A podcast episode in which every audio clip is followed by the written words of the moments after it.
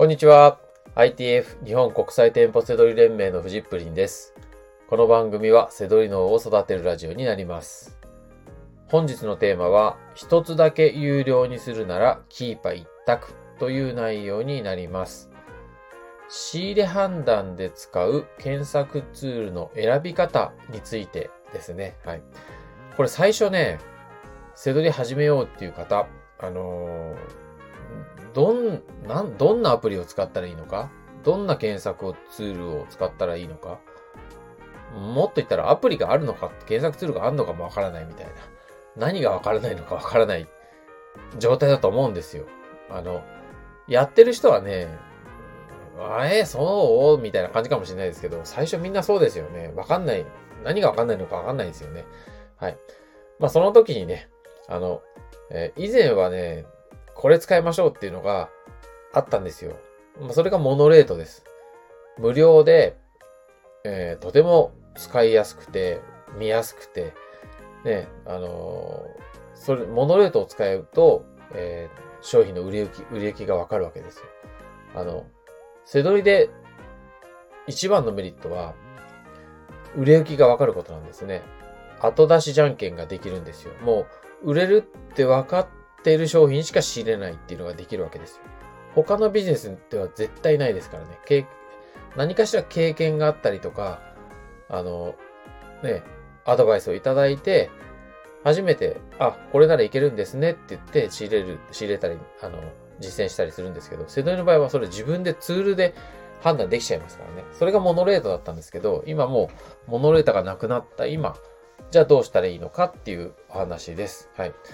で、えー、これですね、あの、えーい一冊目の書籍、えっ、と、セドリでがっちり稼ぐこれだけ技、えー技術評論者さんから出版させていただいてるんですけれども、そちらの中でもモノレートはね、出てくるんですよね。はい、たくさん。で、えーえー残念ながら今モノレートがなくなってしまって、で、ただね、あの内容はまだ今、えー僕の書籍は考え方について書いてあるので、えーモノレートのところ以外はですね、全部今でも現役で使えてますし、あのー書籍読んだ方がね、結果出ましたって言って連絡いただけるんですよ。はい。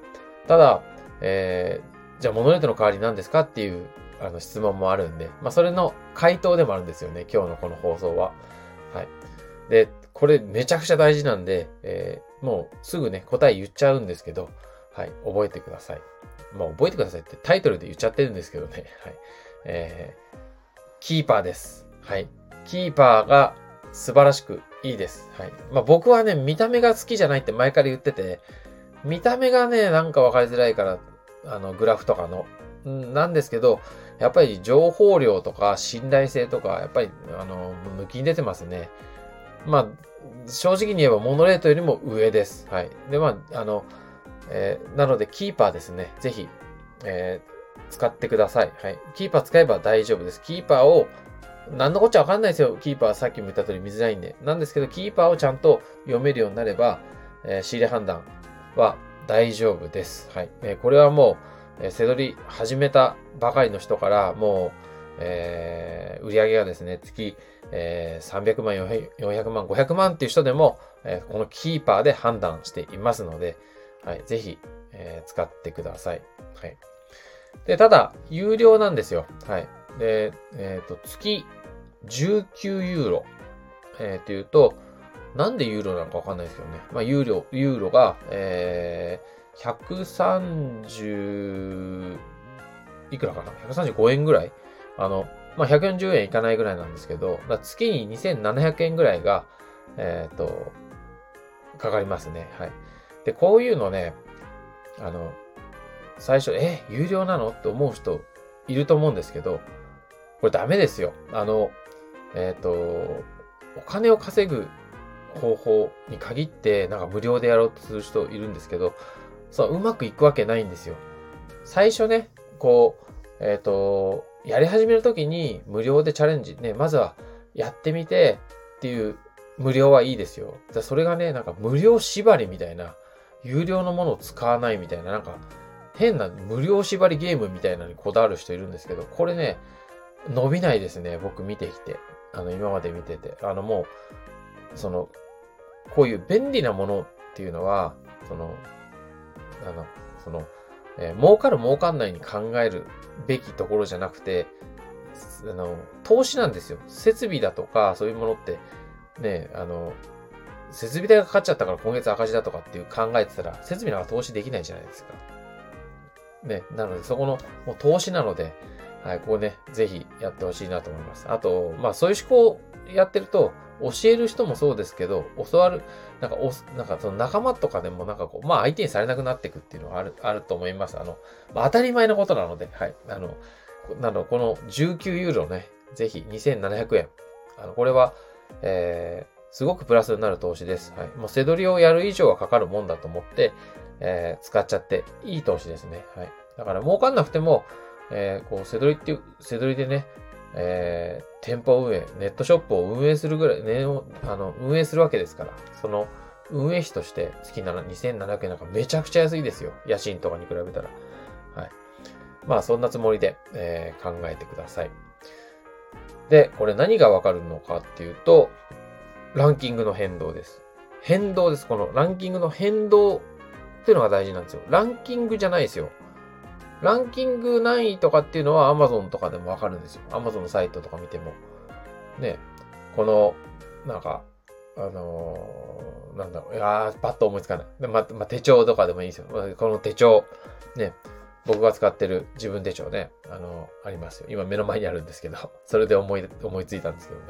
まあ、例えば、それが、えー、ランキング1万位とかってあるじゃないですか。で、あの、よくね、ランキングで判断するっていう考え方、そういう、まあそういう教えてる人もいるんですけど、これダメです。あの、ランキング何位以内だったら買っていいとか、買っちゃいけないとか、これもう全然ダメ。もう絶対やめた方がいいです、それは。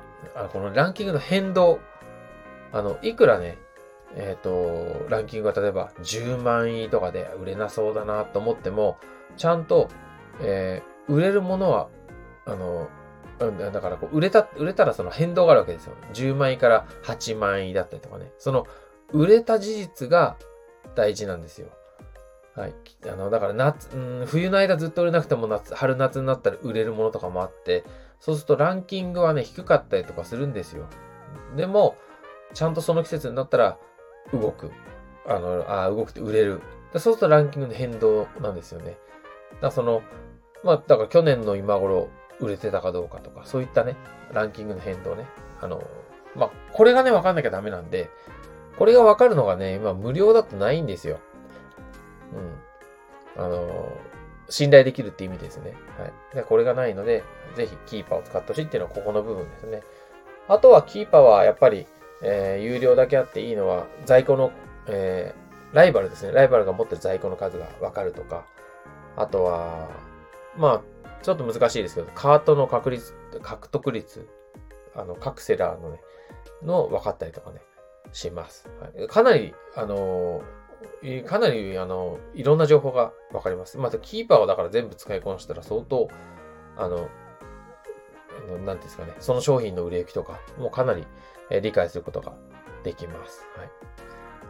ただですよ、今めちゃくちゃいいって言ってて、キーパー使ってくださいって言ってますけど、あの、過信しちゃダメですよ。なんかこう、キーパーだけで、こう、頭でっかちになって、なんかね、そのキーパー読めるから、なんか何でもできるとかっていうのも全然ダメで、あの、例えば、えっ、ー、と、ランキングの波形ってこうギザギザギザってなってて、まあそれが多いほど売れるんですけど、まあ例えばそのギザギザだって、ギザギザ1回が1個が売れてるとは限らないわけですよ。あの、ランキングの変動があったっていうことは、えっ、ー、と、まあ、一度にね、何個も売れた場合もあるし、あとは、えっ、ー、と、データの採取間隔によっても、その波形っていうのは変わってくるわけですよ。あの、えー、ま、一日、一日一回ちゃんと調査して、えー、売れ行きを見てるものだったら、毎日ギザギザするかもしれないですけど、それが、ね、10日間に1回だったら、月に3回しかギザギザしてないわけですよ。でも、えー、売れ、その間にもね、売れてるわけですよね。そういった、あのー、なんですかね。こうデータっていうのは本当に参考にしかならないんで、とにかく確か、あの、過信しちゃいけないんですよ。あの、えっ、ー、と、一番強いのは売ってみることです。うん。その売った経験が、あの、成長につながるんですよ。まあちょっと分かりづらいですけどね。あの、同じ商品じゃなくてもいいんですよ。売った経験があると、あ、この商品は売れたとか売れないとかっていうのが見えてくるんですよ。そのキーパーのデータから見えてくるんですよ。同じデータを見てても、経験がある人間とない人間じゃもう全然その読み方が変わってくるんで、まあ、ここね、大事なんですよね。はい。だからね、あのキーパーにやたら詳しい人とか、そういうデータの見方詳しい人ね、あの、いるんですけど、まあ、だからつってね、稼げるとかね、関係ないですね。あの、はい。そういう人に限って頭でっかちで、あの売れたとか売れないとか、ああだこうで言うんですけど、あの、やっぱ売った経験ある人は、あ、これ、これ売れますよって言えるんで、あの、その方が全然強いんですよね。売れない理由なんかいらないんで、売れる理由が見つけられるかどうかなんで、だから、あの、データ、データ読めるっていうよりも、その、経験をね、大事にしてください。まあ、キーパーのことね、あの、おすすめする内容でお話ししてますけど、大事なのは結局は、その売ってみる経験だとか、そのキーパーっていうのはデータに過ぎないっていうことで、そこの奥には、裏には、あの、実際に、えー、買ってくれるお客様と売ってる我々がいるわけですよ。そっちのことをね、そう想定しながら、所詮あのデータなんで、あの、そんな風にね、見る姿勢が大事です。はい。結局、背取りはですね、仕入れです。仕入れが肝です。利益商品が見つかればですね、あの、ちゃんと売れる利益商品が見つかれば、あの、あの、なんとかなるもんなんですよ。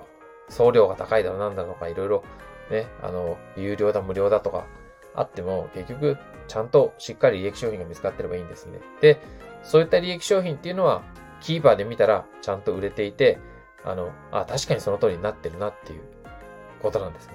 はい。まあそんなつもりでね、あの、ちょっと伝わりましたかね。そのキーパー大事ですけど、はい。えー、その、実際に稼いでいくイメージはですね、あの、実際にリアルな体験が大事。で、それを一番うまく反映してくれるのがキーパー。まあ、そんな順番ですかね。はい。はい。ということで、はい、えー、キーパーについてお話しさせていただきました。はい。えー、キーパーを使って本気で店舗セドリを覚えたい方はですね、ITF の方に、えー、で教えてますので、はい、よかったら連絡してください。ということで、本日の放送は以上になります。最後までご視聴いただきましてありがとうございました。バイバーイ。